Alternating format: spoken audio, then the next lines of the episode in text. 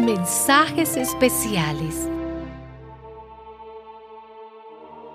Yo, Juan, me encontraba en la isla llamada Patmos, y sucedió que en el día del Señor quedé bajo el poder del Espíritu, y oí detrás de mí una fuerte voz, como un toque de trompeta. Me volví para ver de quién era la voz que me hablaba, y al hacerlo vi siete candelabros de oro, y en medio de los siete candelabros vi a alguien que parecía ser un hijo de hombre, vestido con una ropa que le llegaba hasta los pies y con un cinturón de oro a la altura del pecho.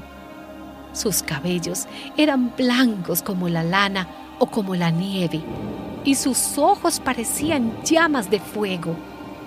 Sus pies brillaban como bronce pulido, fundido en un horno, y su voz era tan fuerte como el ruido de una cascada.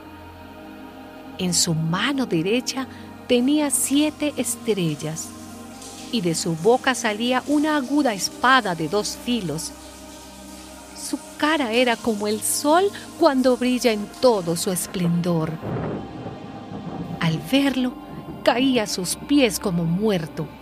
Pero él, poniendo su mano derecha sobre mí, me dijo, No tengas miedo, yo soy el primero y el último y el que vive.